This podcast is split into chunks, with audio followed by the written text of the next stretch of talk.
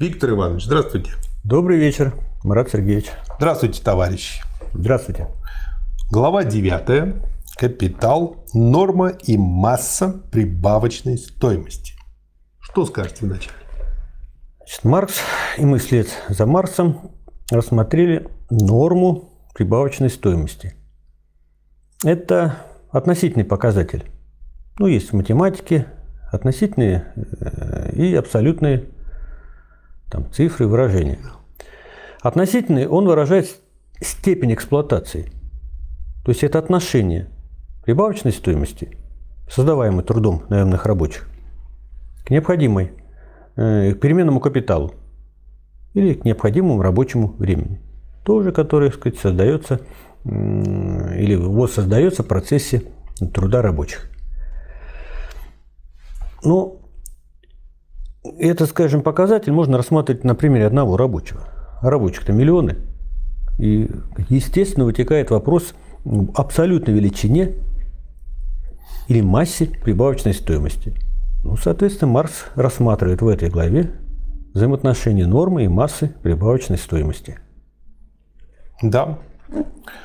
В этой главе, как и раньше, мы предполагаем, что стоимость рабочей силы, следовательно, та часть рабочего дня, которая необходима для воспроизводства или сохранения рабочей силы, представляет собой величину данную, постоянную.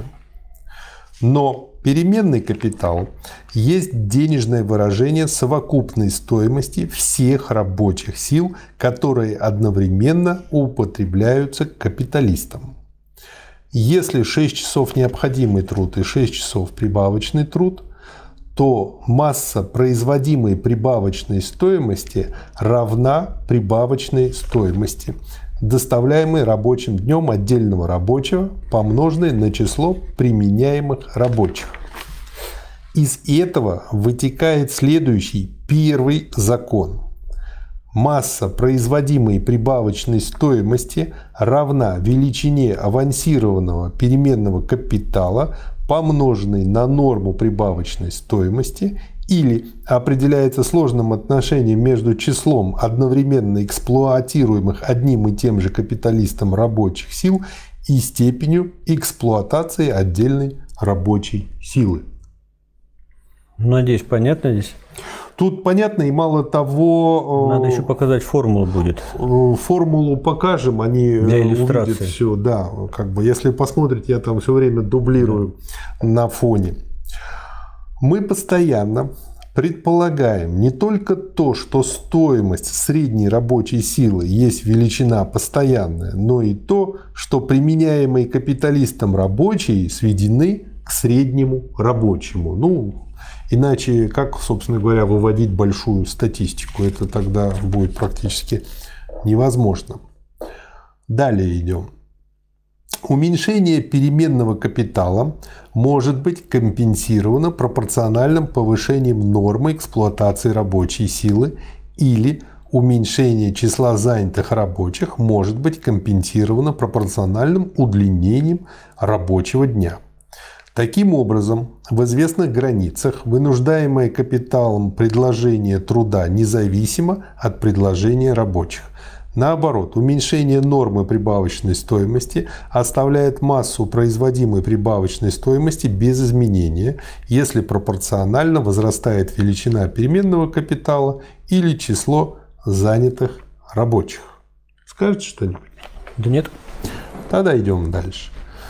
Абсолютная граница среднего рабочего дня, который по природе всегда меньше 24 часов, образует абсолютную границу для компенсации уменьшения переменного капитала увеличением нормы прибавочной стоимости или уменьшения числа эксплуатируемых рабочих повышением степени эксплуатации рабочей силы – этот до осязательности ясный второй закон важен для объяснения многих явлений, возникающих из тенденции капитала, о которой мы будем говорить позже. То есть, как бы есть, и он вторым законом, по сути, назвал вот это естественное ограничение, дальше которого не прыгнешь.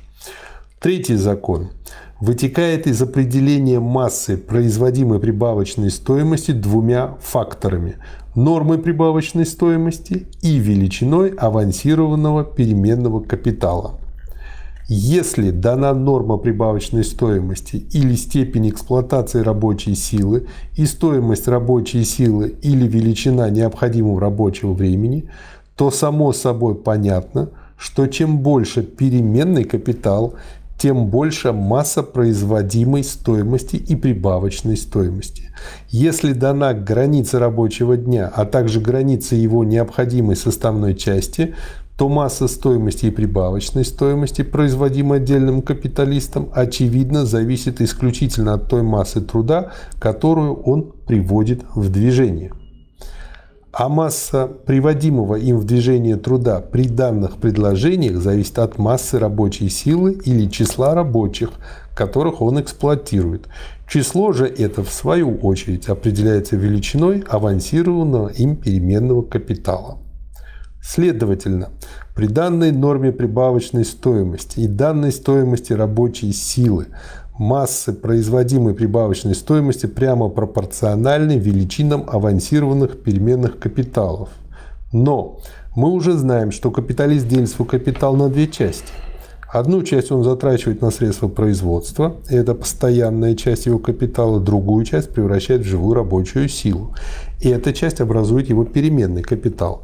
На базисе одного и того же способа производства в различных отраслях производства имеет место различное деление капитала на постоянную и переменную составные части. Как бы ни распадался данный капитал на постоянную и переменную составные части, будет ли последний относиться к первой как 1 к 2, или 1 к 10, или 1 к x, это нисколько не затрагивает только что установленного закона, так как согласно прежнему анализу стоимость постоянного капитала, хотя и проявляется вновь в стоимости продукта, но не входит во вновь созданную стоимость. Следовательно, констатированный выше третий закон принимает следующую форму. Двоеточие. Производимые различными капиталами массы стоимости и прибавочной стоимости при данной стоимости одинаковой стоимости степени эксплуатации рабочей силы прямо пропорциональны величинам переменных составных частей этих капиталов, то есть их составных частей, превращенных в живую рабочую силу. Ну, на слух, может быть, э, тяжеловато. На тяжеловато, да. Поэтому я бы порекомендовал нашим слушателям следующее. Значит, вот э, есть категория масса прибавочной стоимости. Да. да?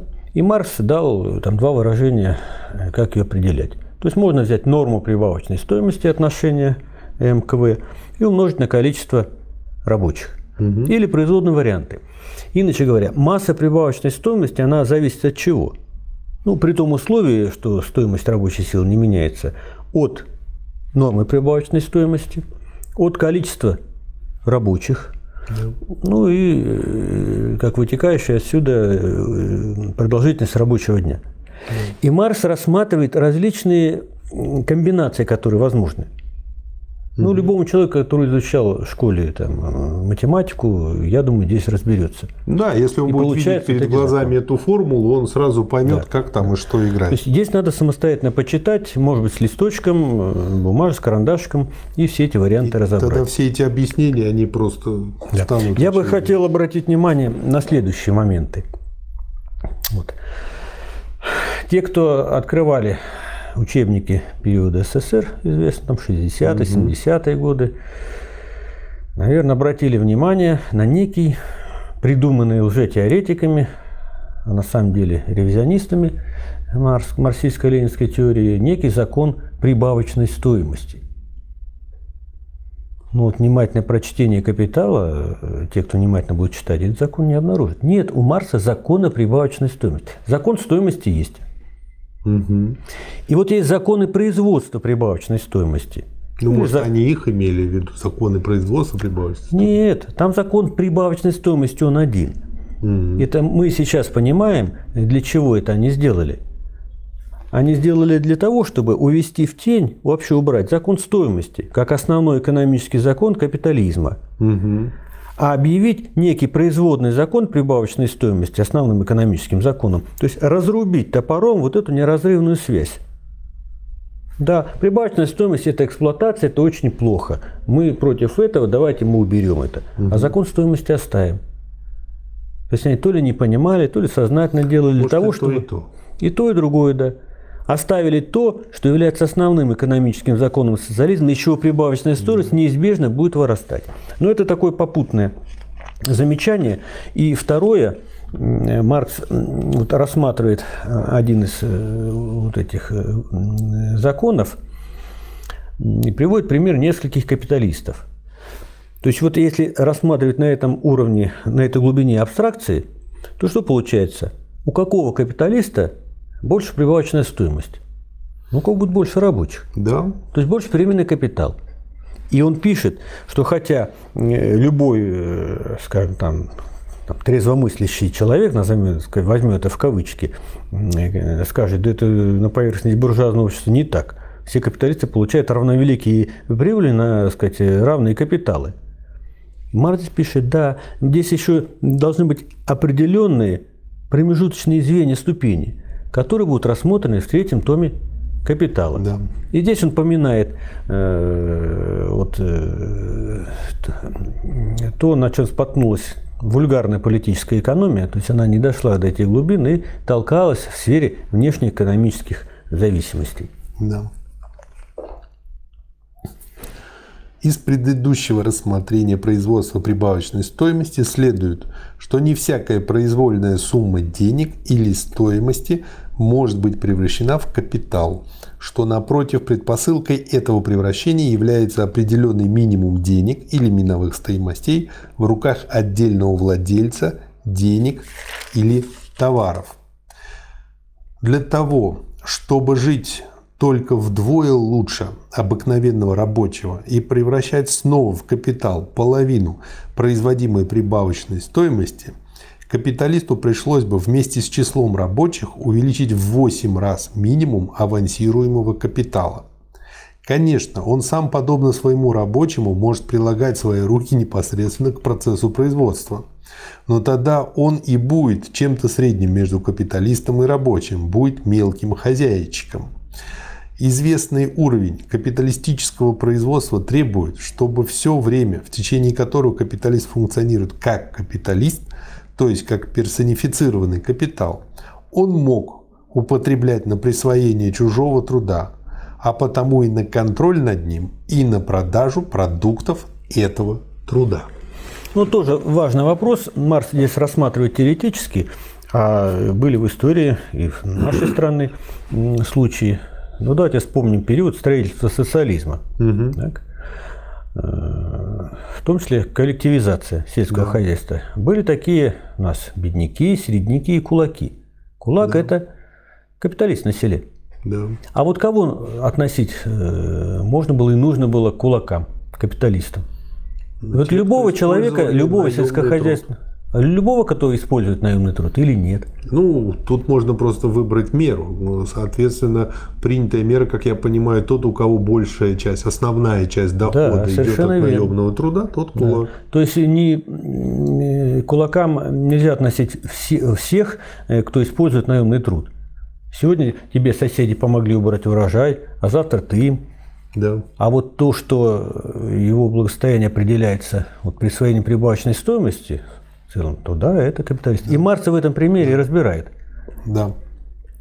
На, на конкретном примере, э, ну, с каких, э, как вы сказали, меры, с какой ступени уже капиталистом надо считать капиталистом. Да. Ну и тут вот фраза «мелкий хозяйчик», как раз таки Ленин потом тоже. То есть видны корешки того, что дальше развивал да. Ленин, но у Маркса.